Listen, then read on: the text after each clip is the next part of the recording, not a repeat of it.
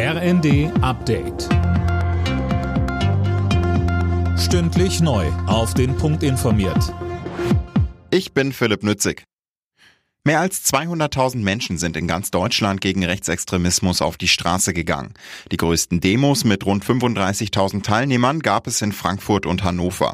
Uwe Schimunek. Bei der Kundgebung in Hannover erinnerte der frühere Bundespräsident Christian Wulff daran, dass auf den Tag genau vor 82 Jahren die Berliner Wannsee-Konferenz zur sogenannten Judenfrage stattgefunden hat.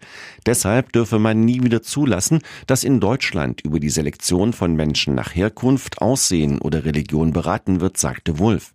Niedersachsens Regierungschef Weil rief dazu auf, im eigenen Umfeld klare Kante gegen rechts zu zeigen.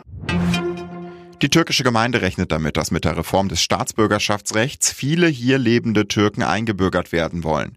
Allein in diesem Jahr könnten bis zu 50.000 den deutschen Pass haben wollen, heißt es. Anne Brauer. Der Bundestag hat beschlossen, dass Menschen in Deutschland künftig schneller eingebürgert werden und dabei auch ihren ausländischen Pass behalten können. Der Vorsitzende der türkischen Gemeinde, Gükay Sofolo, rechnet deshalb damit, dass immer mehr hier lebende Türken die Einbürgerung und eine doppelte Staatsbürgerschaft beantragen werden. Auf Dauer 1,5 Millionen, so Sofolo im Redaktionsnetzwerk Deutschland. Er meint, viele werden merken, dass die Vorteile die Nachteile überwiegen. Last-Minute-Sieg für Bayer Leverkusen in der Bundesliga. Durch ein Tor in der Nachspielzeit gewann Leverkusen das Spitzenspiel in Leipzig 3 zu 2. Leverkusen steht ungeschlagen an der Spitze der Tabelle.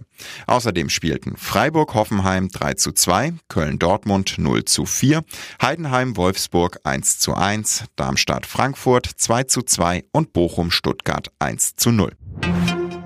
Bei der Heim-EM hat die deutsche Nationalmannschaft Remis gegen Österreich gespielt.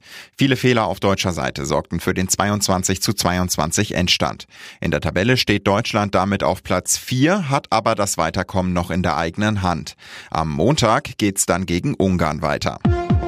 Alle Nachrichten auf rnd.de